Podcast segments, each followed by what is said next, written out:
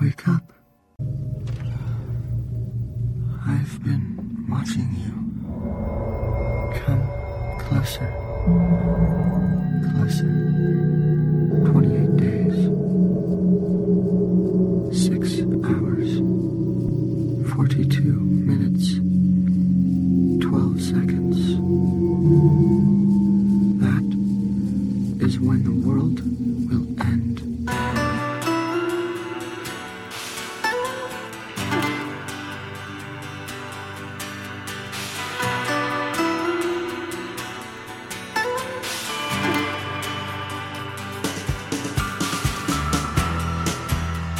Amigos! Este é o Alerta Vermelho, último Alerta Vermelho de 2016. E esse podcast, podcast bem especial, falando sobre um filme que a gente esperou bastante para poder chegar no momento que ele está completando 15 anos em 2016. Está sendo relançado agora lá na, na Inglaterra, inclusive, com uma, uma, nova versão, um pacote bem bacana em Blu-ray que vem com a versão diretora, a versão original, vem com uma porrada de extras, remasterizado, fizeram uma remasterização em 4K do filme. Tá com uma imagem bem bacana, vai ser relançado nos cinemas. E a gente resolveu, porra, vamos encerrar o ano. Ideia do Felipe, que tá aqui com a gente, Felipe Pereira. Felipe. Tamo junto, tamo junto. Falou, cara, por que a gente não fala de Donnie Darko? Eu falei, porra, cara, vamos falar de Donnie Darko, vamos deixar pra ser o último do ano, porque esse é um filme coach. A galera adora esse filme, então vamos encerrar 2016, um ano que pra certos assuntos foi meio esquisito, foi um ano meio nebuloso, mas vamos encerrar 2016 com um filme como Donnie Darko, né? Então, Que não é menos nebuloso do que o ano, né, cara? exatamente, fechar o ano com chave É. de ouro, né? Eu sou o Alexandre, pra falar de Donnie Darko já apresentei o Felipe, mas tá aqui com a gente também o Davi Garcia. Estamos aí, vamos falar desse filme, né? Um filme que muita gente pode ter visto de uma primeira vez, não entendeu nada e falou, pô, que bosta de filme, não faz sentido.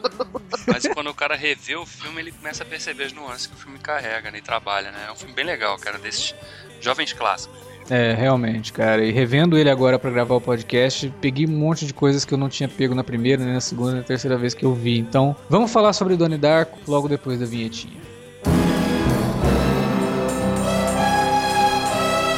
Você curte os podcasts do Cine Alerta e quer ajudar a gente a manter esse conteúdo no ar? É muito fácil. www.padrim.com.br barra Cinealerta. Entre lá, dê uma olhada nos planos que temos à disposição e nos ajude. Como um dos nossos colaboradores, você ainda pode participar de hangouts, de sorteios mensais e de um grupo secreto no Facebook, onde você pode dar críticas, sugestões de pauta e muito mais. www.padrim.com.br barra Cinealerta. Entra lá, é rapidinho e você pode ajudar a manter o Cine Alerta no ar com esse conteúdo que você gosta. Fique agora com o podcast.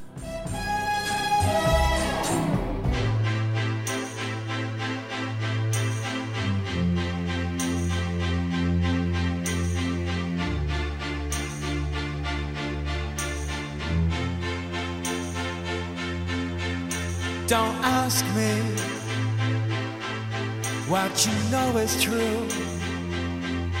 Don't have to tell you I love your precious heart.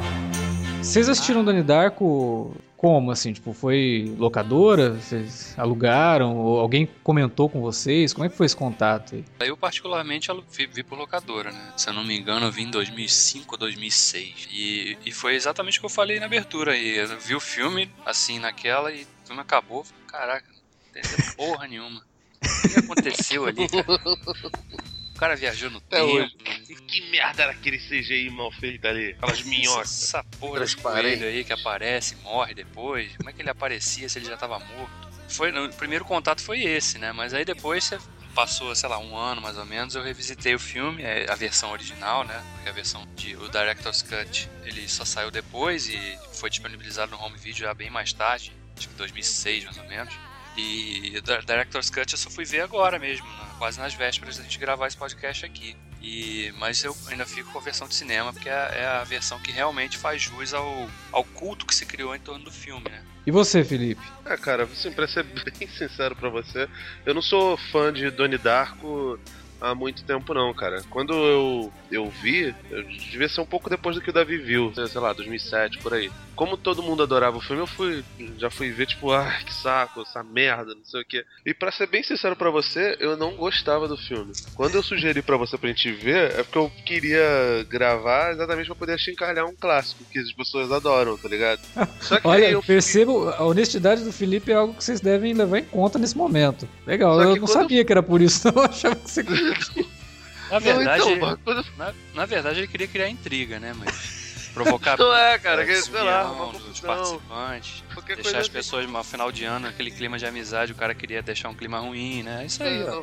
Uhum. Só que aí eu fui rever, eu me fudi, cara, porque, tipo, as partes que eu, que eu, que, que eu não gostava ainda estavam lá só que, tipo, não é que eu não entendi o filme na primeira vez que eu vi. É, mas eu achava assim que o, o pessoal falando, nossa, não, tem que ter, fazer um curso gigantesco para entender Donnie Dark, esse negócio todo. E tipo assim, quando eu vi a primeira vez eu já tinha entendido, entendeu? Só que quando eu vi a primeira vez, o meu repertório era completamente diferente do que eu tenho hoje. E para mim o filme ele é muito rico em discussões sobre, sobre banalidades e, uhum. e hipocrisias, trivialidades, entendeu? Ele é um chute, um chute no traseiro do, do cidadão médio, cara. Tipo, Sim. eu não sei exatamente qual é a cidade onde eles estão. Eu sei que é perto de Los Angeles, ou é Los Angeles. É Middlesex. Eu acho o nome da cidade ótimo, né? Como se passa numa área suburbana, e o subúrbio dos Estados Unidos é completamente do nosso subúrbio, no subúrbio só moram as pessoas que têm grana, por ser uma área residencial ali, mega wag, né, cara? Meio mega todo mundo ali, nossa, somos brancos e somos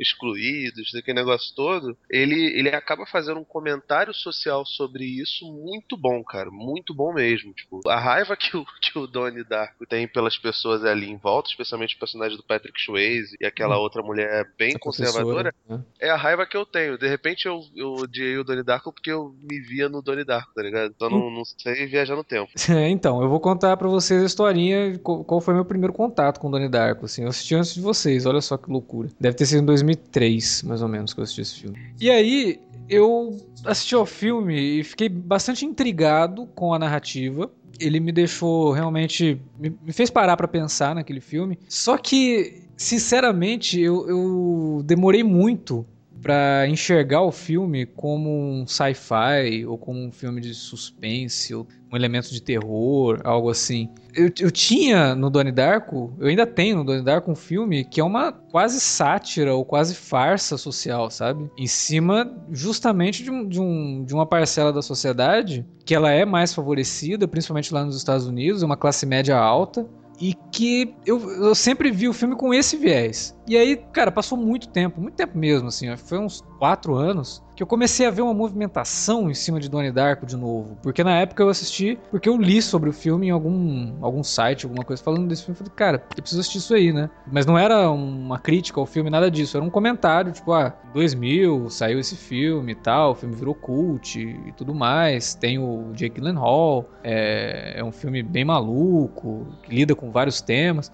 Eu fui atrás, né? E aí, há 3, 4 anos, começou a ter um burburinho em cima de Donnie Darko. Todo mundo falando de viagem no tempo, todo mundo falando de realidade alternativa e não sei o quê. E eu olhava aquilo e falava, gente, mas Donnie Darko... Bem, ele, ele é realmente isso. Ele tem essa, essa revelação no final de que o Donnie, de alguma forma, estava vi vivenciando uma realidade alternativa que aconteceria caso ele não morresse. E que aí ele percebe que para salvar a vida da garota que ele ama, ele precisa morrer. para mudar a vida de todo mundo, ele precisa morrer e tal. Quase como um super-herói é, se sacrificando ali. Até a gente pode falar sobre, um pouco mais sobre isso mais para frente. Dessa, dessa natureza super-heróica do Donnie Darko. Mas para mim, ficar batendo nessa tecla, e aí começou a vir um monte de é, textos enormes analisando o filme, explicando Donnie Darko. Sabe o que fazer para entender Donnie Darko? Eu ficava, gente, mas eu não sei se o filme é sobre isso. As pessoas estão buscando essa natureza sci-fi do filme e estão deixando de lado boa parte dos comentários que ele faz, que para mim sempre foram muito mais interessantes, né? Não sei se porque quando eu assisti, foi em 2003, eu tinha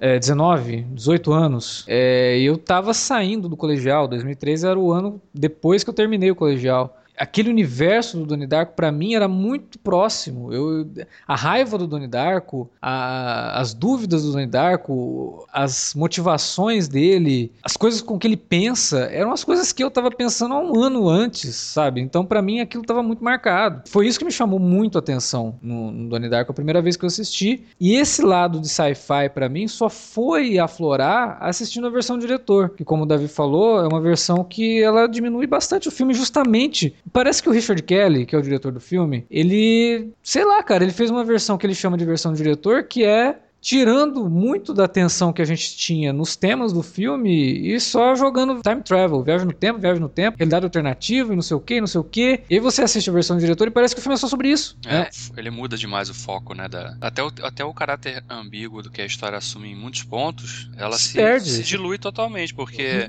ele dá tanto foco com, aquela, com, com o lance da inserção do, do- Dos pedaços. dos do pedaços do livro, que, é- que- o livro que apare, é mencionado e é mostrado na versão original, mas nunca textualmente, né? A gente nunca vê Sim. o conteúdo efetivo dele. É. A gente vê personagens discutindo o que ele, do que ele fala, mas na versão do diretor ele, ele resolve ilustrar efetivamente, visualmente, mostrando as páginas, nas passagens do filme. Meio que preparando, ó, o que você vai ver a seguir é isso aqui, ó. Exatamente. Então, pô, sabe, é, parece que o cara não, não confiava no público, né? Porque ele falou assim, hum, acho que o pessoal realmente não entendeu. Eu vou explicar agora na, na nova versão, pra ficar mais palatável. É, e aí- essa era a versão original do filme, né? E aí teve todo um development hell, assim. É o, é o caminho inverso do, do, do Blade Runner, né, cara? O Blade Exato, Runner, ele, né? ele foi lançado no cinema com uma explicação for dummies e todo mundo detestou. E aí, o Donnie Dark, que as pessoas gostaram e que também não foi um grande sucesso do cinema, o cara me faz um negócio desse. Sinceramente, cara, pra mim, a pessoa que, que acha que Donnie Dark é só sobre viagem no tempo, esse negócio todo, Cara, é é a galera que é fã do, do Efeito Borboleta, que foi um filme que foi lançado três anos depois, Que eu Tem- acho uma merda. tem muitos temas parecidos, só que ele é um, porra, um filme. Eu, não acho que ele é uma merda, cara, mas também tem muito tempo que eu não revejo. Só que. Não, o, o Efeito galera- Borboleta, quando eu fui assistir, ele foi super bem recomendado. Nossa, você tem que assistir esse filme. Ah, quê. vai estourar tua cabelo. Não estoura porra nenhuma, cara. é Um Aí eu fui assistir o filme toda vez que o personagem principal, vivido pelo Ashton Kutcher, aparecia no filme, eu dava risada. A cena que ele você- olha pros braços e não vê as mãos é cômica. Porque o cara não sabe interpretar aquilo, sabe? Então, Casting, o casting é péssimo e sabota. sabotou o filme inteiro pra mim. O, o efeito borboleta ele é totalmente sabotado pela presença do Ashton Kutcher. Se fosse, por exemplo, o, o, o Jake Gyllenhaal ali, seria outro filme, totalmente diferente. Sim, mas é ainda que- assim, acho ele bem Fardames também, o efeito borboleta, viu? Porque Não, ele é muito Fordames. É, mas exatamente por não ter esse comentário social. É, ele aquela, só- aquela, fi- aquela fita do personagem do, do é Cunningham, né? O personagem Sim, do, do, do, Swayze. do, do Cunningham fazendo aquela coisa de autoajuda. Cara, aquilo dali eu acho do caralho. Acho muito foda.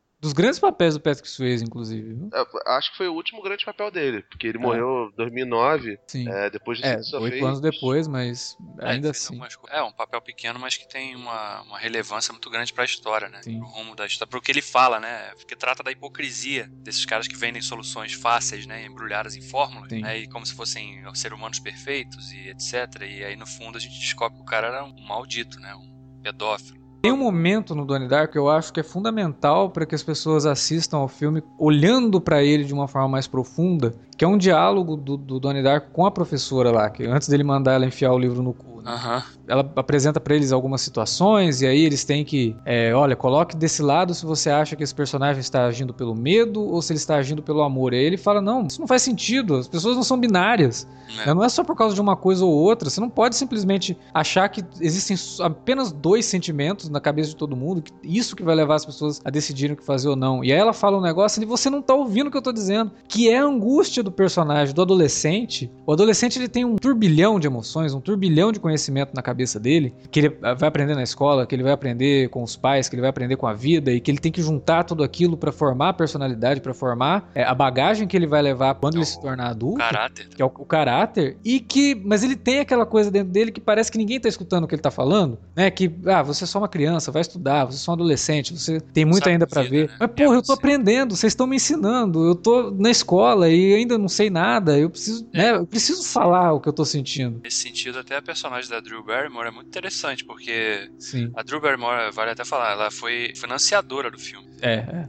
Foi um dos primeiros filmes, eu acho, que ela realmente começou. Porque hoje ela é realmente uma mulher de negócios, ela financia Sim. muitos filmes independentes. Sim. E eu acho que deve ter sido um dos primeiros que começou com isso, né? Ela, inclusive, deve ter ficado bem decepcionada, né? Porque apostou uma grana, foi É. um fracasso no lançamento em termos de bilheteria, mas depois ela conseguiu recuperar muito bem com, com o home video, né? Sim. Faturou uma granada. Mas a personagem dela no filme, ela representa muito isso também, porque ela é aquela professora progressista que quer fazer com que eh, seus alunos eh, realmente reflitam sobre o que está sendo dito, né? Não tenham tudo mastigado, ou dizendo que é ou é A ou é B só, não existe mais o resto do alfabeto, né? E é, tanto ela- que ela tá mostrando um livro que é uma. Ela mesma, né, quando vai discutir com a professora, vai falar, mas o livro é satírico, né? O livro é uma metáfora. Quer dizer, a pessoa não dá abertura pra metáforas. Ou é isso, ou é aquilo. É pornografia. É um absurdo. É, é aquela, aquela professora lá, a outra professora, até ela representa, tipo, é o cidadão de bem, né? É, um cara é. que tem a visão torpe, limitadíssima de Uhum. que acha que qualquer pensamento que fuja da, da tradição, né, do que todo mundo está acostumado a ouvir ou a falar, é, é radical, é, representa um perigo, né, para a formação dos jovens.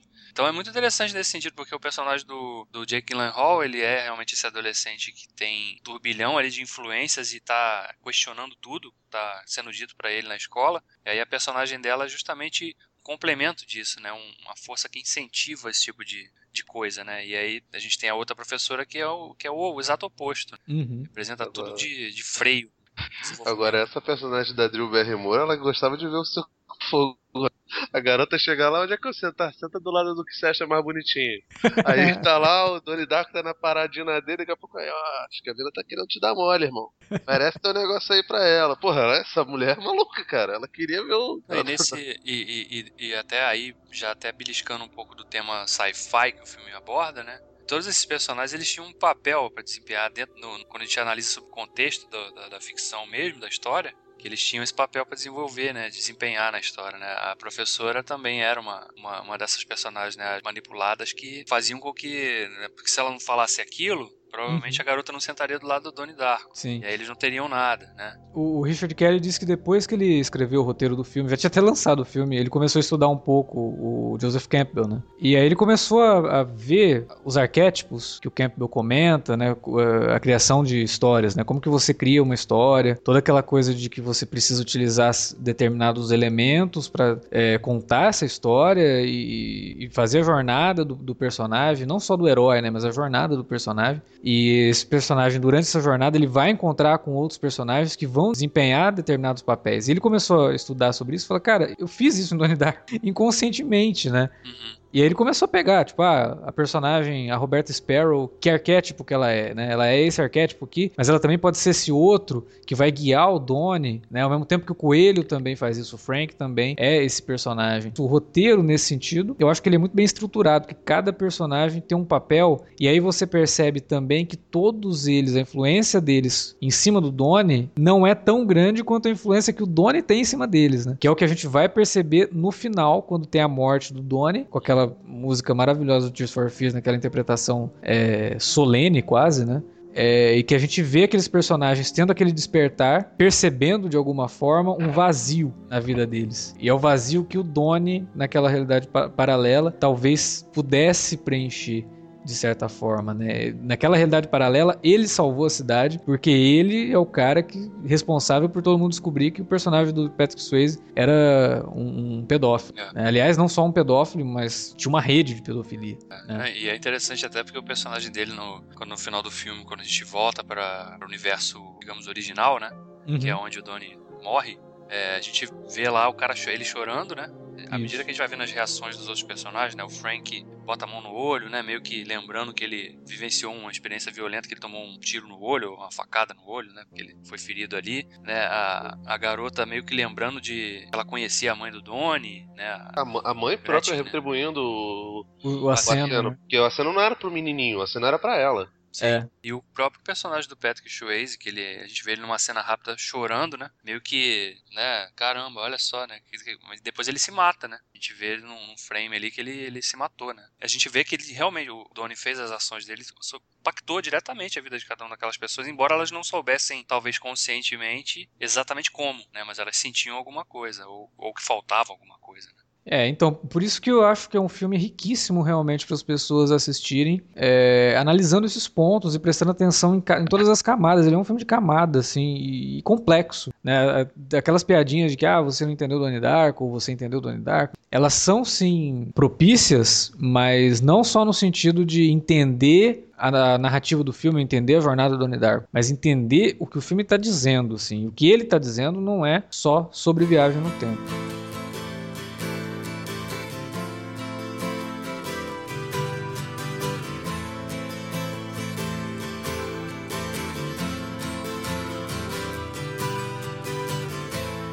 Sometimes when this place gets kinda empty,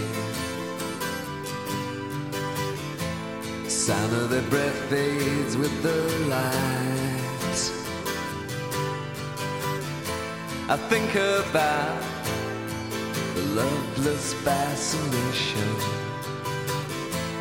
under the Milky Way tonight. Mas vamos falar um pouco do processo criativo, né? O Richard Kelly ele tinha acabado de sair da faculdade, fez alguns curtas-metragens na faculdade, que é algo obrigatório, né, para qualquer diretor, e não sabia muito bem o que fazer. Ele teve essa ideia de escrever o Donnie Darko, só que, porra, o cara não tinha influência nenhuma, né? Ele começou a trabalhar na empresa lá do Mark Romanek, fazendo assistência de, na gravação de videoclipes, né? E aí um amigo dele viu o roteiro e falou: Não, cara, peraí, esse roteiro aqui é bom, eu acho que você precisa dar uma polida nesse roteiro aqui, mas dá pra, é, dá pra fazer, dá pra filmar, e eu, eu vou tentar arrumar financiamento, tentar arrumar alguém aí pra te ajudar. E de fato conseguiu, né? Que foi não, não, não foi a Flower Films, que era da Drew Barrymore, mas foi a New Market, né? Que foi a empresa que ajudou ali a, a- a colocar o projeto em prática. E aí entrou a Drew Barrymore e apostou no negócio, com ela participando do filme, que inclusive é uma participação bem interessante, cara, porque o Donnie Darko ele remete muito a, a alguns filmes dos anos 80, inclusive ao ET. Né, tem aquela cena no final deles de bicicleta, indo pra casa lá da Roberta Sparrow, aquilo lembra muito ET, né? E tem a Drew Barrymore ali, não é à toa. Eu acho que a, a presença dela calhou de, de funcionar bem dentro do, do filme também. E aí ele conseguiu o financiamento pro filme. E demorou bastante, né? Pra conseguir se preparar pra fazer o filme. Quando começou essa pré-produção? Então, mais ou menos um ano antes dele começar a rodar o filme. Isso deve ter sido em 99, mais ou menos. Pois é, cara, porque a estética dele é bem parecida com, com os filmes do- do- dos anos 90, né, cara? Apesar dele ser de 2001, ele, Uhum. tem, ele tem todo. tem determinados momentos, especialmente por causa daquela, da, da música do Michael Andrews, que na época eu não gostava, mas quando eu fui rever agora eu fiquei até meio assustado como aquilo casa com, com, com todas as, as situações é, distribuídas ali do, do, do roteiro, né? É, ele tem uma estética muito parecida com, com os anos 90. Em determinado momento você pode até pensar que, que o filme se passa em Seattle, de tão, tão anos 90 que a coisa é. É, não, você sabe que assistindo o filme agora eu fiquei lembrando que eu pensei justamente em coisas desse tipo, porque nos anos 90 a gente teve uma explosão do cinema indie, né? Sim. É, muita coisa boa sendo feita. E principalmente por conta do Tarantino, que mostrou que dava pra fazer filme independente, é, filme de gênero, né? Filme independente de gênero, de ação e filme policial e tal. Só que a gente também teve alguns filmes, principalmente em 99, muito interessantes, né, cara? Tipo Magnolia, por exemplo. É, é um puta filme ali de 99 e que também fala da sociedade, né? Outro filme também é o Beleza Americana, É 2001 também, né? Não, que, é 2000, 2000, né? que é 2000, né? 2000, é. Que, obviamente, ele é de 2000, foi rodado em 99, então ele carrega muito da estética dos anos 90, principalmente desses filmes fodas dos anos 90. E eu acho que o Donnie Darko, ele, ele tá ali, cara. Ele, ele saiu em 2001, mas ele tá mais ou menos nessa mesma... nesse mesmo patamar, sabe? Mais ou menos, cara. Eu não sei se ele, se ele lembra visualmente esses filmes do, do tanto do Paul Thomas Anderson quanto do Sam Mendes. Ele até lembra bem mais o Beleza Americana do que o Magnolia pra mim. Mas a fotografia do Steven Poster ela é mais escurecida, né, cara? Também pra, pra de novo, ficar batendo na tecla do, do lance de ser um, um, um filme de, de mensagem dúbia e esse negócio todo. E que pra mim, pelo menos, funciona à perfeição.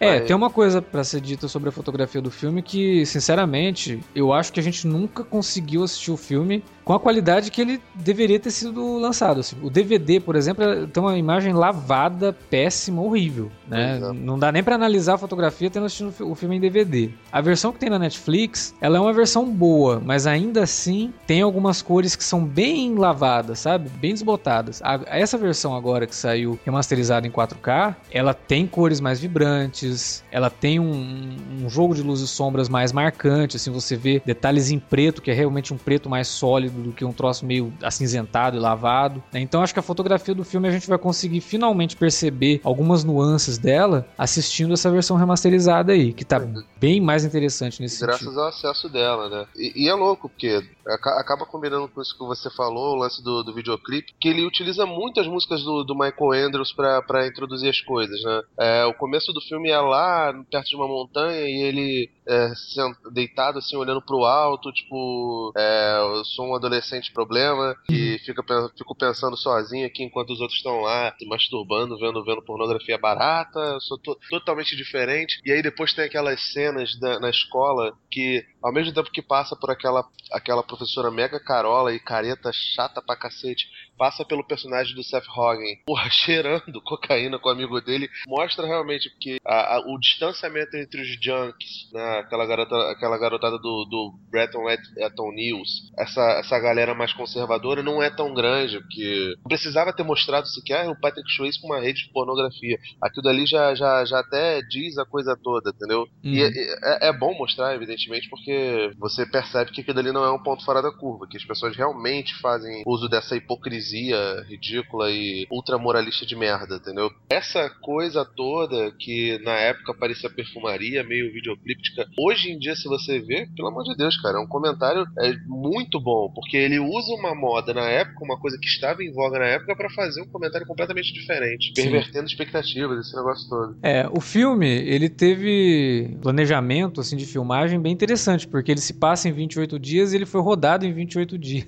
Mas, de certa forma, foi até um pouco coincidentemente, né? Essa característica de ter sido rodado exatamente no, no- no- tempo em que o filme se passa, né? Ele teve um sério problema, né? Porque ele era um filme que falava de um acidente de avião, em determinado ponto dele tinha um acidente de avião, e ele estava marcado para ser lançado em outubro de 2001, um mês depois que a gente foi surpreendido, o mundo inteiro foi surpreendido pelos ataques na- na- nas Torres Gêmeas lá nos Estados Unidos. Na época, não sei se você que está ouvindo aí se lembra disso, mas na época, uma série de músicas, filmes, séries de TV, desenhos animados, produtos de- da cultura pop, que não que foram banidos, mas evitados por muito tempo, assim, por quase um ano nos Estados Unidos, por tocar em temas que fizessem o povo se lembrar daquilo, né? Então, na época saiu até uma lista de músicas que as rádios iriam evitar tocar, que eram Primeiro- músicas... um dos primeiros trailers do, do Homem-Aranha do Sam Raimi teve O isso. primeiro, o primeiro trailer do Homem-Aranha foi retirado dos cinemas, porque mostrava o Aranha na- nas Torres Gêmeas, fazendo uma teia o-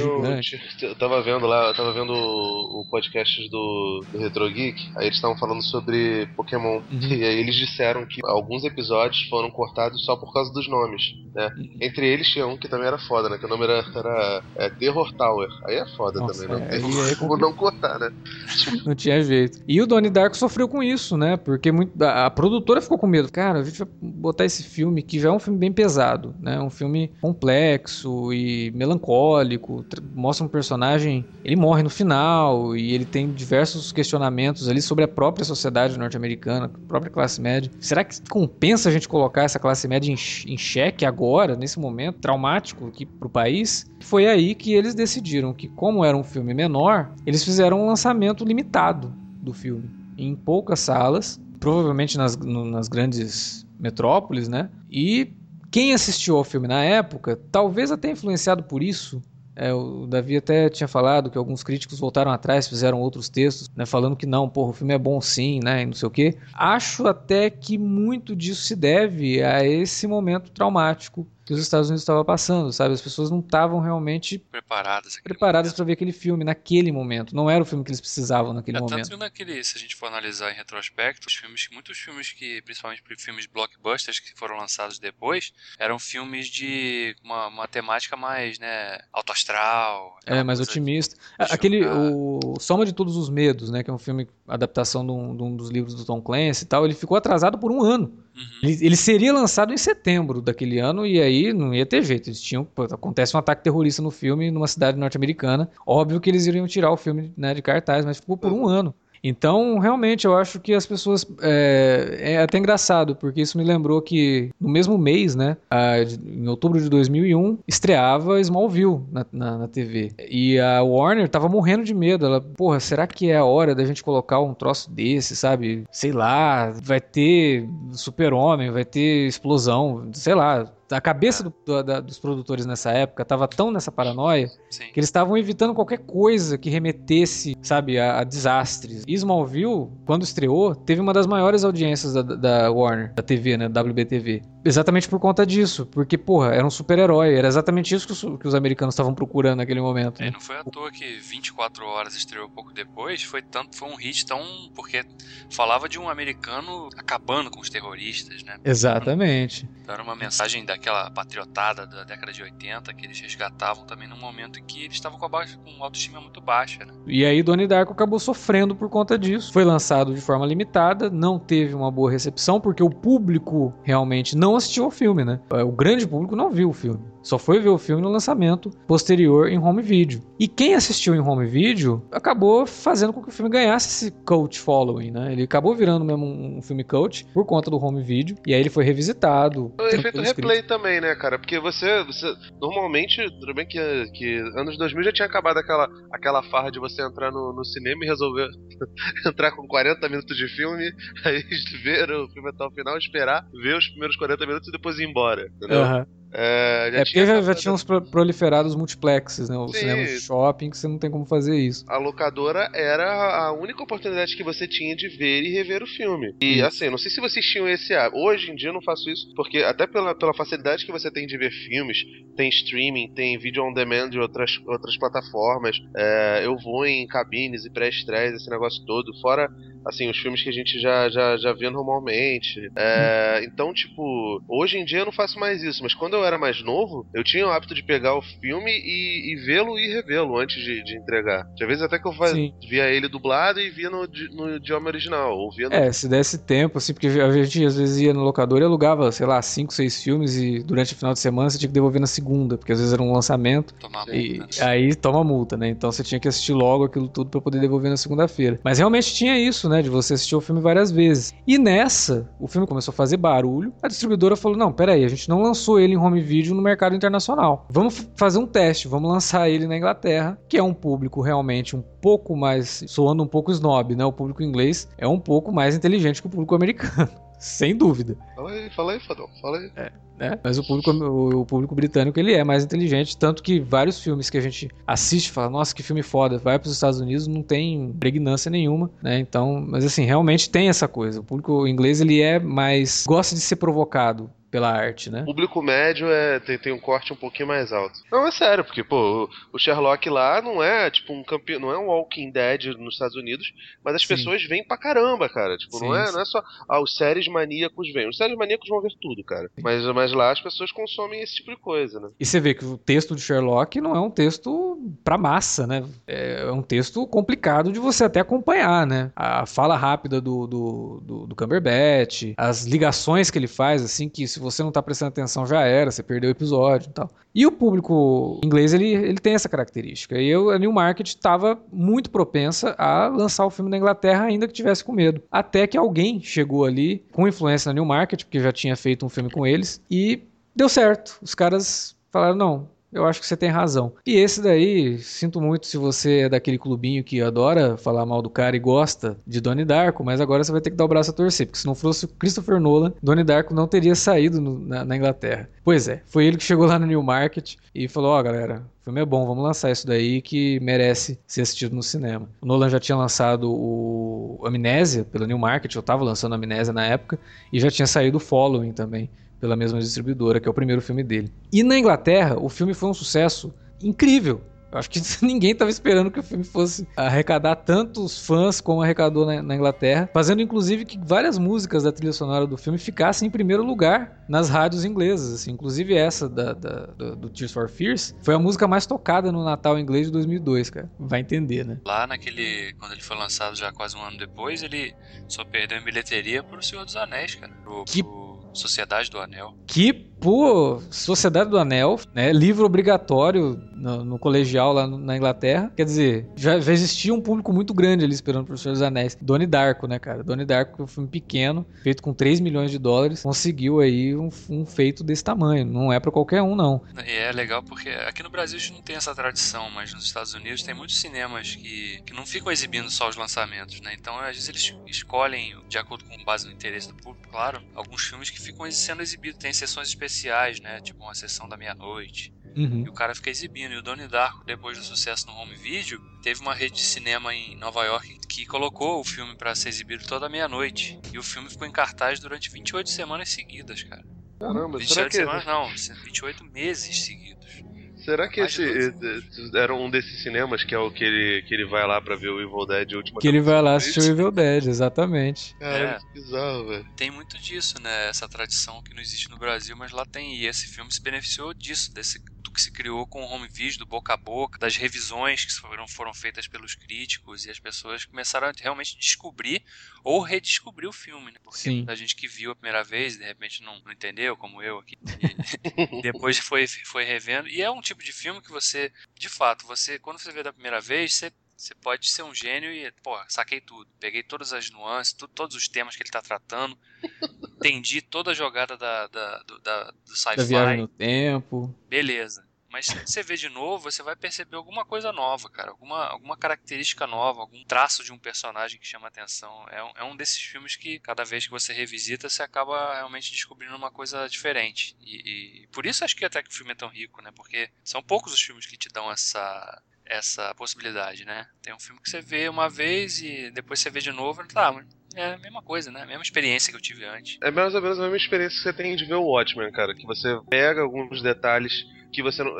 Eu, eu, re- eu releio o Watchmen de dois em dois anos, pelo menos. E, cara, sempre tem coisa nova, é impressionante. É por isso que eu acho que é um estupro você querer fazer um, um Before Watchmen. E com Donnie Darko, uma das coisas que eu, que eu percebi na segunda vez que eu vi é que a Maggie Gyllenhaal é gata, cara. Que antes eu achava ela meio esquisitinha. Não, ela tá bem bonita, cara. Uma pena assim que É. ela tenha. O papel dela é bem pequeno, porque ela é ótima, né, cara? Eu gosto muito dela no. Até no, no, no Batman, cara, eu gosto dela. É, Aliás, a Rachel dela é bem melhor do que a da, da, da Kate Holmes. Também, né? incomparável, né, cara? O papel dela no Donnie Darko é legal porque ela é a personagem que faz a puxada pro tom político também que o filme tá tratando, né? Porque a gente tá falando de uma Uhum. classe média alta suburbana e aí representada pela figura da professora é na essência muito conservadora. Sim. E aí a gente vê ela falando que vai votar no Dukakis, lá que era o principal oponente, era o, candidato democrata na primeira eleição do Bush, do George Bush sênior, Uhum. né, em 88. E aí, quando ela fala que vai votar nele, o cara já. O pai já reage. É, quando seu marido não tiver dinheiro. Aí ela fala o quê? Meu marido não tiver dinheiro? Tipo, ela tá falando, eu vou trabalhar, não vou precisar do meu marido pra. Sim. Né? Tem Exato. toda essa, essa leitura também da a questão ali atrás, que já não era tão tratada ainda naquela época pelos filmes, mas do realmente da liberdade da, da, da mulher também, né? De ter o seu espaço ali, de não aceitar qualquer coisa, né? A própria mãe do Donnie Darko também tem essa característica, a personagem da, da, da McDowell lá, né? A eterna presidente É, Laurie, né? de, de Battlestar Galactica. Ela- E ela, ela faz uma personagem fascinante. A, a construção dela, da, da, da personagem, eu, eu acho incrível, assim, porque ela parece uma pintura, sabe? Toda vez que ela aparece, ela tá fazendo uma pose. É, a, primeira, a primeira imagem dela no filme, ela tá lendo o It, né? Do, Isso, mas Isso. per- percebe o jeito que ela tá deitada lendo It. Uhum, tá numa pose, de fato. Ela tá numa pose. Tem uma cena lá que ela vai mostrar pra amiga dela a reforma que tão, tá sendo feita no quarto do Donnie. Hum. E ela coloca a mão na cintura e tá segurando o cigarro assim. Uhum. Como se fosse, sabe, se você der uma pausa ali, você pinta ela, porque ela tá fazendo uma pose, parece que toda vez pra ser pintada, né? Ela é uma personagem muito interessante nesse sentido. E a, a atriz, eu acho ela, eu acho ela muito boa, assim. Em ela- Battlestar Galactica, ela tem momentos im- impressionantes. E ela consegue, sabe, jogar essa coisa de ser uma pessoa até meio alheia às coisas que estão acontecendo. Não, e você percebe até que ela tem uma sensibilidade até pra tratar a forma rebelde do filho, né? Uhum. Porque quando no, no início do filme que ela, ela tem uma, uma cena que ela vai no quarto do Donnie e aí ele tá lá lendo, ela, eu tô lendo, sai daqui, né, não sei o que e tal. Aí fala, trata super mal a mãe. Uhum. E quando ela sai do quarto, fecha a porta, ele ainda fala, puta, xinga ela, xinga a mãe de puta. Imagina uma mãe que tivesse um, um pouquinho menos de paciência, tinha voltado e sentado a mão na cara. a minha, meu irmão. Gente. Caraca, Eu acho que é nossa de todo mundo aqui, Não, né, sim, cara? eu tô é brincando, cara. Outro, outro dia eu tava Mas na é- casa quando era menor, um amigo meu, um amigo meu chamou, ele me chamou pra poder jantar na casa dele, né? Brincar e tal. A gente jantou. Eu devia ter uns 10, 11 anos. Ele falou merda na mesa. A mãe, a mãe dele, ela nem pensou, cara. Ela foi de sem pulo mesmo. Deu um soco na cara dele. Começou a sangrar o nariz. Caraca. Se a gente tivesse chamado de puta, vai se fuder, cara. Você tá louco. Pô, não precisa ser paciente, não, cara. Você tá louco. E aí, vocês repararam que quando ele fala isso, a porta tá fechada e tudo, mas a câmera foca no, no Gyllenhaal, ele meio que fica se preparando pra ela voltar. Uhum. Ele, ele para, assim, tipo, ele fala o negócio, aí ele olha pra Ele porta larga o de livro, novo. né? Ele larga o livro. Ele, la- no é, colo, ele assim. fecha o livro, assim, meio que, caramba. E ela se ela para, voltar? né? Ela para, É. aí ela pensa, não, é, é, é um adolescente, né? Você- É. Ele vai passar dessa fase. E ele é problemático, eles veem como um garoto problema, né? Ele tá fazendo terapia, já teve alguns problemas com a polícia e tal. E Não, e tanto legal o papel dela, porque ela, essa mãe. Não, não que ela seja liberal, mas é que ela é compreensiva, né? Até demais. Sim. Porque depois, mais tarde no filme, quando a psiquiatra chama pra ter uma conversa, tal, não sei o que, ele, ela chega em casa e ele fala: E aí, mãe, como é que é ter um filho maluco? ela ah, é legal, né? É maravilhoso, né? Maravilhoso, fala. né? Aí ele, ele nota a candura dela assim, e aí ele permite que ela até faça um carinho no rosto dele, né? E tal, aquela, aquele momento mais íntimo, mãe e filho ali. É, essa, inclusive, tem uma cena que expande essa cena na versão do diretor, que é uma das coisas boas da versão do diretor. Eu até gosto. Que ela realmente tem um, momento mais de ternura com, com o Donnie no final. É uma das boas coisas da versão estendida, assim, que funciona pra mim. Das poucas coisas que funcionam na versão É porque a estendida. maioria das partes das cenas que foram incluídas não acrescentam nada, né? Sim, da história sim. em si, assim, ou para ou que tragam alguma coisa realmente. Olha, nossa, É, tem uma coisa, é, tem uma coisa que acrescenta. O Donnie na versão do diretor é um babaca total. Muito mais do que na versão pra, pra, pra cinema, assim, porque ele maltrata a irmãzinha dele o tempo É, todo na sim. versão do diretor. Sim, tem até uma cena na versão do diretor que eles estão depois que eles saíram de casa, estão no, no hotel, e que na versão original a cena é curtinha, Isso. mostra os três irmãos no quarto ali. Ela, a irmã menor, fala, né? ah, Você, o Donnie fede. Uhum. Né? Ela fala assim: Eu não quero dormir aqui que o Donnie fede. Aí ele fala, fala alguma coisa mais ou menos, né? Tipo, ah, quando você dormir, eu vou peidar na sua cara. É. Fala um negócio assim, tipo, coisa de irmão sacana mesmo. E ele Sim. tem essa característica, né? O personagem, ele, ele é meio que odiável, né? Ele é um, porra, você fica, cara, que cara babaca, né? E Na versão do diretor isso é bem intensificado. Até tem uma outra cena depois que ela tá lendo uma historinha que ela escreveu e ele pega na frente de todo mundo, começa a ler em tom de deboche, sabe? Isso na versão pra cinema não tem. né? Essa cena também é, é resumida ali. É, é uma das coisas que realmente altera na, na forma como a gente enxerga o Donnie. Mas de repente foi por isso que a garota começou a desenvolver poderes lá no- na continuação maravilhosa, né? Nossa, não fala da continuação. Continuação você finge que não existe. É, eu tava faz- vendo, cara, genial, cara. Você, está de bobeira falando desse filme, podia estar falando de S Dark. S. Darko, a Donnie Darko Tale. Muito bom, cara.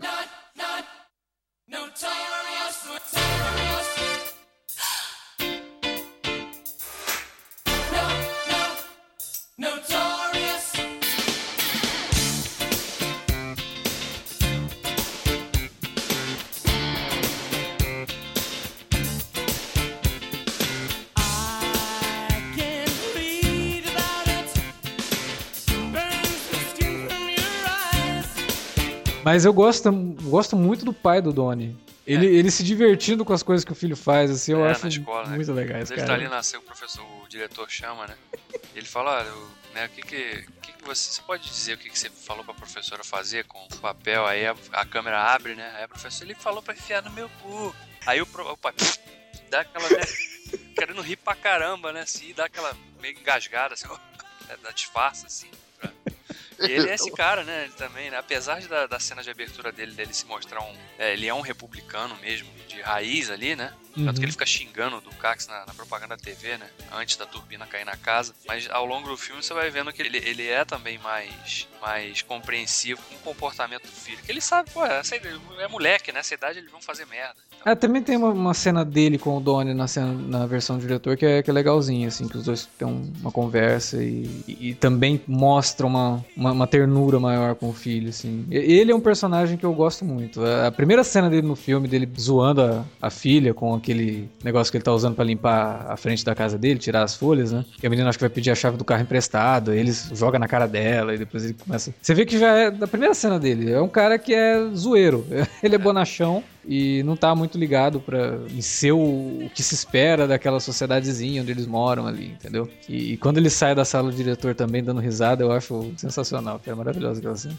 Que, porra, óbvio, né? A professora é tão chata que até o pai do, do, do moleque acaba concordando. Tanto que na, na, na cena lá que eles vão conversar com a psicóloga, né? A mãe dele fala, não, porque teve um incidente, não sei o quê. Não, mas peraí, isso daí foi justificável. Falar de tudo, isso aí não, né? Isso aí não é problema. Pera lá, né? Pera lá. É, também. pô, peraí, pô. É, não é Isso aí eu também. teria feito a mesma coisa, né? Eu gosto muito do personagem, acho ele excelente. Assim também como a personagem que o Davi já comentou, a professora vivida pela Drew Barrymore, que é uma personagem bem progressista e que se vê ali enfrentando o lado mais apático da sociedade, né? Tipo, ah, você tá mostrando uma coisa que não tem necessidade nenhuma, isso daí é violência, é pornografia, é desnecessário. Vamos seguir com, essa, com esse videozinho aqui desse cara falando sobre amor e medo, que é melhor, sabe? Ela é a personagem que confronta isso. E, e perde, né, cara? Porque ela é demitida da, da escola. Sim, é Assim como o namorado dela, também que é um professor de física, que numa determinada conversa com o Donnie, ele fala, olha, eu- a gente vai ter que parar por aqui, né? É. Aí o Donnie, ah, por que não? Porque isso pode custar meu emprego. Então você vê que é uma sociedade que, por mais que os Estados Unidos vendam a ideia de terra da liberdade, não sei o quê, ela te incentiva a ser é, cada vez mais cortado, né? Ser cada vez mais polido pra se encaixar nessa sociedade. Se você sai disso, você não serve pra nós aqui, entendeu? É, cara, mas é exatamente por isso que eu acho do personagem do pai dele. Ele é republicano e ele quer o George pai. Tudo bem que ainda não tinha antes, não sabia como é que seria a coisa, mas ainda assim era muito mais um cara na linha do, do Nixon do que num, num JFK, né? Uhum. E, e que partiria pra cima do, de qualquer adversário, como aconteceu, como aconteceu no, no, no lance do começo da, da guerra ao terror no, na Arábia, nas Arábias por ali. Ele, ele acaba sendo um cara sacana esse negócio todo por causa disso, porque é uma pressão, né, cara? Tipo, talvez o ideal dele fosse isso: zoar João Filho, entender aquela, aquela situação toda. E, cara, o, o Donnie Darko, ele, ele pode até, ele é um menino que tem problemas de esquizo- esquizofrenia, em determinado momento eles falam isso. Eu não sei se isso é material fora do filme ou se já no roteiro mesmo. Mas ele tem problema assim de, de esquizofrenia. É, e no final das contas, a pessoa que é esquizofrênica é a única que não concorda com aquela. com, aque- com essa maluquice, cara. Com essa, esse fingimento de que as coisas são, são direitinhas e bonitinhas e binariazinhas e. Enfim, o cara que é fora da caixinha é o cara que é maluco. O pai Sim. talvez não, não vá por esse caminho porque ele tem preocupações, né, cara? Ele tem conta pra pagar. Ele tem filho pra sustentar, é esse negócio. Talvez o pai dele seja o cara que na juventude poderia ser até um cara mais liberal, né, mais progressista também, mas justamente por conta disso, de precisar entrar para essa sociedade, de precisar ter pagar a conta e tudo mais, tenha se tornado esse cara, porque no fundo, no fundo ele não é aquele conservadorzaço. Ele tem as ideias ali. Não é, mas assim, até. né? e- Mas e ele a- foi criado daquela forma, é o que ele conhece de, de, O de vida. ambiente, o entendeu? ambiente todo O é. ambiente proporcionou isso. Então, qu- quando a menina, por exemplo, fala um negócio, tipo, ah, você espera que eu seja casado e não sei o quê, que ela fala naquele tom de deboche. Se ele fosse mesmo um cara conservador, ele teria dado um, um bebe. sermão pra ela. Não, um sermão, não, porque você tem que ter um marido. E Você vê que ele, ele continua comendo a pizza dele. Ele percebe que ele entrou numa seara ali que talvez ela tenha razão, né? Talvez eu esteja realmente sendo conservador demais, talvez eu esteja vendo as coisas com uma visão mais velha. Não, é provável, mas assim,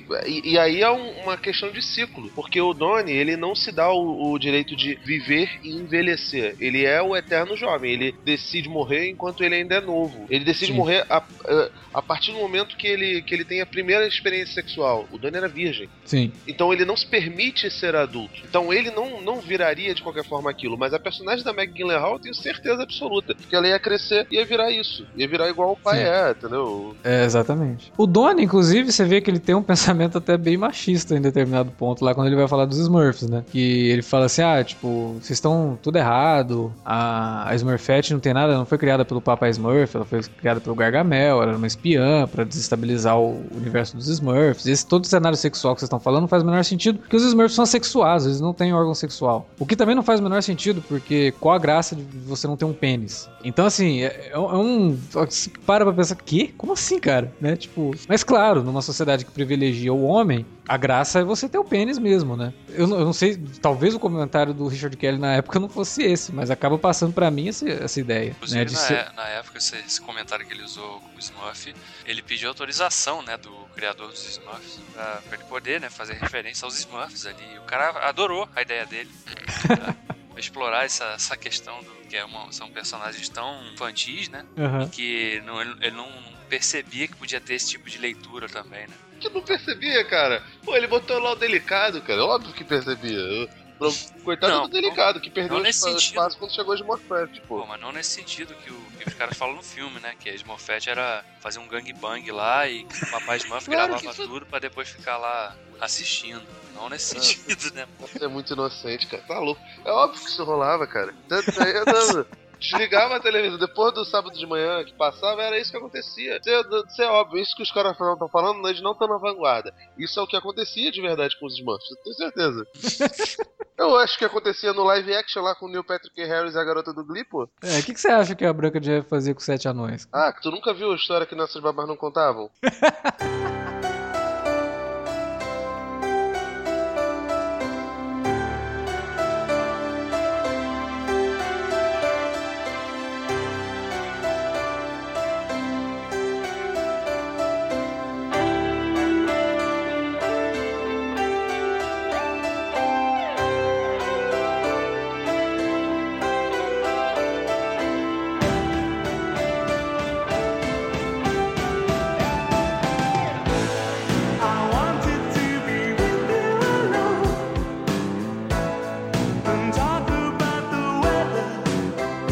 Eu tinha comentado lá no comecinho do podcast sobre uma característica do super-herói do Donnie Darko, né? E que o Richard Kelly deixa isso muito claro no nome do personagem, Donnie Darko, que é uma aliteração, que é um recurso muito utilizado em nomes de personagens de quadrinhos, né? Clark Kent, Peter Parker. E a própria, a própria personagem da Gretchen, da, da Dina Malone, ela fala, né? Ah, seu que nome esquisito, parece nome de super-herói. É, ele É. fala pra ela, mas quem disse que eu não sou? É. Aí no fim ele acaba se tornando, porque quando ele percebe que a presença dele iria levar à morte da, da namorada, né? Ele acaba é, percebendo que ele precisa morrer, né? A Sim. morte dele é necessária ali. E que é até, se analisar de um, de um outro ponto, é até é, triste isso, porque sem a morte dele, a mudança que ele poderia causar na vida das pessoas acaba não se concretizando, né? É, As coisas que ele acaba dizendo. Imagina todas aquelas crianças ali naquele auditório quando ele enfrenta o personagem do Patrick Swayze, né? Não, que mas eu- aplaudem ele, inclusive. Depois o cara se mata. É, mas aí aquelas crianças que estavam ali, elas foram tocadas pelo Donnie Darko de certa forma, né? Quando ele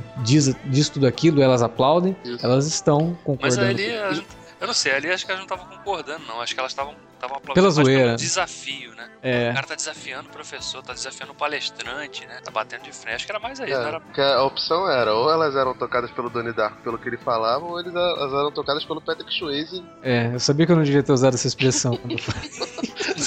Tu não quer Não, voltar, não? Tu não O quer próprio, voltar e mudar? o próprio personagem do Patrick Swayze, é no, no início do filme, né, quando o Donnie é encontrado dormindo no, no campo de golfe, Ah, cara, né, quando ele olha, tá conversando com o pai, o, o personagem dele fala assim, "Ah, eu odeio criança. Ele Hum. fala isso, né, I hate kids. E aí depois no final você descobre que o cara era, era exatamente o oposto disso, né. E no vídeo que é mostrado durante o filme, que tem as- a- os depoimentos lá das pessoas que passaram pela transformação na vida delas, graças ao- aos ensinamentos dele, no, no finalzinho do vídeo, assim, quando tem aquele garotinho que, que dá um depoimento, ele dá um tapa na bunda do moleque, cara, no, Sim. no vídeo. Eu nunca tinha percebido isso, fui perceber isso assistindo o filme agora pra gente gravar.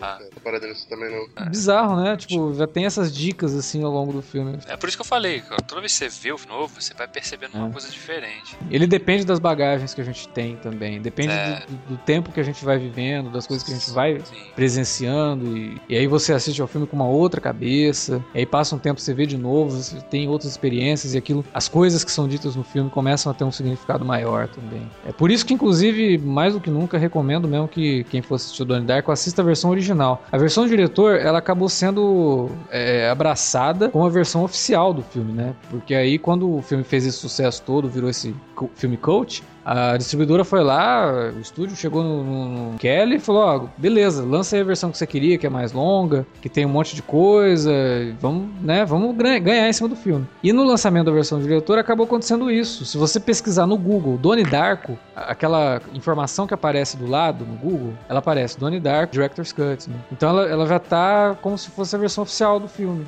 e não mais a versão para cinema, o que é uma pena, porque ela não é melhor que a versão pro cinema. A versão pro cinema é muito mais interessante, cara, é muito mais rica e ela força você a assistir ao filme até mais vezes. A versão do diretor, infelizmente, cara, aquela piadinha da mãe orgulhosa porque o filho, o filho entendeu o Donnie Darko, né? É uma piadinha que rolou pela internet por um tempo, que uma falava, ah, o meu é advogado, o meu é médico, é o meu entendeu o Donnie Darko. Cara, se ele viu a versão do diretor, isso não é mérito nenhum.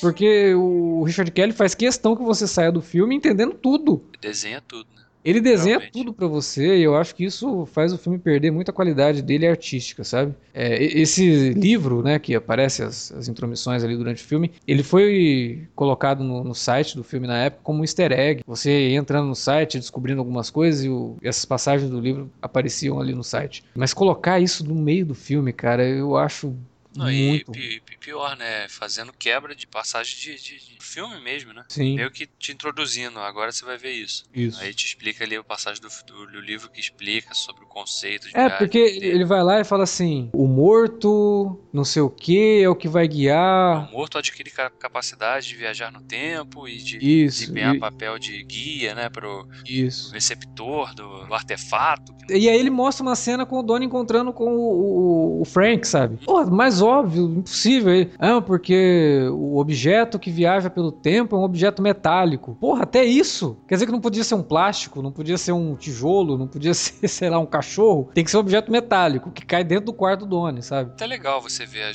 Foi o que eu fiz. Eu vi a versão do diretor e no dia seguinte eu vi a versão original. Revi a versão original. É, é legal de você, porque como tá tudo fresco, Uhum. você realmente no- consegue notar o que, que o cara fez ali que poderia ter melhorado e o que ele de fato fez e que piorou a experiência do filme. Então, é, fica muito claro isso. Então, se você, se você que tá ouvindo aí nunca assistiu, assista a primeira versão de cinema, original. E depois, se você tiver um tempo livre, assim e tal, tiver bem curioso, aí tá, vê a versão do diretor também, do Director's Cut, que você vai perceber essas coisas que a gente tá discutindo aqui. É engraçado porque a gente falou sobre isso no podcast de Westworld, né? Ah, que o último episódio tinha incomodado muito a gente pelo grande número de exposição, grande número de explicações. E aí você vai ver o, o Donnie Darko cai justamente nisso, né? De ter essa, essa grande quantidade de explicação ali que é bem desnecessária, porque é o que eu falei no, no podcast de Westworld. Cara, nem todo filme você tem que sair dele entendendo tudo o que aconteceu. Porque se você sai entendendo tudo, você não para pra pensar, né? E o Donnie Darko é um filme que é bom você terminar de assistir começar a pensar sobre o filme. Se você tiver assistido entre amigos, você discutir o filme, discutir as coisas que o filme diz, é a forma como ele diz isso e assistindo a versão do diretor, cara, não dá vontade de discutir, porque ele já faz isso pra você. já te entrega tudo. Né?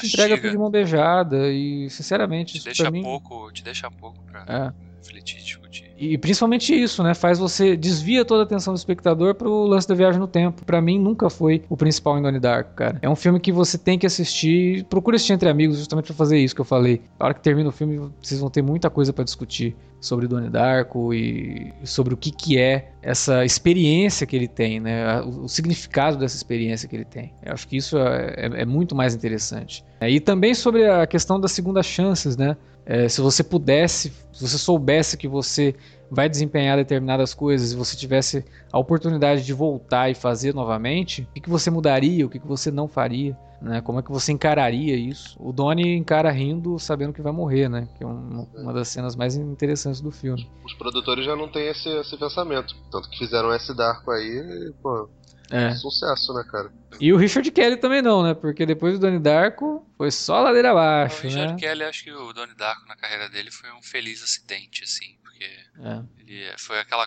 O cara, sabe aquele dia que o cara acorda inspirado? E aí escreve um negócio, porra, ficou bom isso aqui, hein, cara. Eu tava vendo aqui o Southland Tales, que eu vi há muito tempo, e assim, eu não lembrava que ele era dirigido pelo mesmo cara que tinha feito o Donnie Darko. E eu acho o Southland Tales tão tosco que pra mim é um guilty pleasure. E eu vi que tem um corte de Cannes. Então o filme passou em Cannes. Foi vaiado em Cannes. Cara, que doideira isso. Tipo, será que esse É. corte é muito diferente do original? Não, acho que tem uns 10 minutos a mais. Acho que são uns hein? 10 minutos a mais do que a versão que, que foi lançada no cinema. Mas não, não deve mudar muito, não, porque ele foi vaiado, cara. E aí, quando o filme foi lançado mesmo no circuito, aí ele foi defenestrado. Assim, um filme que realmente a galera não curtiu, não. É meio confuso. Tem uma mistureba de, de, de elenco também que não, não tem muita química. É um filme bem problemático, cara, o Southland Tales. E ele escreveu o Domino, né, do Tony Scott, dirigiu aquele outro, A Caixa. Uma Caixa. Esse, esse aí é, é bom pra jogar fora. É, né?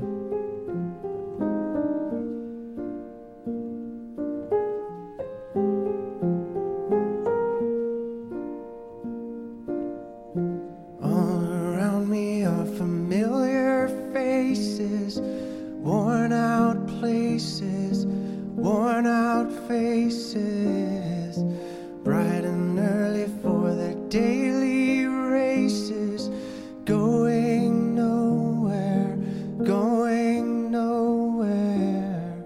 Era isso que tínhamos pra falar sobre Donnie Darko? Acho que era. Talvez não tudo. Talvez a gente tenha deixado alguma coisa de lado, mas se a gente deixou, agora é a vez de você que nos ouviu falar o que você acha de Donnie Darko aí na área de comentários ou mandar um e-mail pra gente para alertavermelho@cinealerta.com.br. Você também pode entrar em contato com a gente nas redes sociais, facebook.com/cinealerta ou arroba cinealerta no Twitter. Utilize as redes para divulgar o nosso trabalho, espalhe os nossos podcasts pelo seu perfil aí nas redes sociais e deixa todo mundo conhecer os nossos podcasts. Ok? A gente fica por aqui, ainda temos mais um podcast essa semana e encerraremos o ano. 2017 tá chegando e a gente volta falando de Sherlock no comecinho de janeiro, logo na primeira semana ali, que é quando estreia a quarta temporada de Sherlock, a gente já volta para falar da série, mas a gente vai dar um tempinho aí com os alertas vermelhos, a gente deve voltar mais ou menos no meio de janeiro, vai ter um hiato aqui no Cine Alerta. A gente espera que vocês tenham curtido essa jornada em 2016, vários podcasts bacanas. Você pode inclusive deixar aí uma lista, se você ouviu todos. Fala pra gente quais foram os podcasts que você mais curtiu aqui em 2016. Então é isso, galera. A gente fica por aqui. Até lá, mas não sai daí não. A gente tem o podcast sobre Rogue One ainda pra sair essa semana. Então vocês ainda vão ouvir nossa voz em 2016 com esse daí também. Até lá.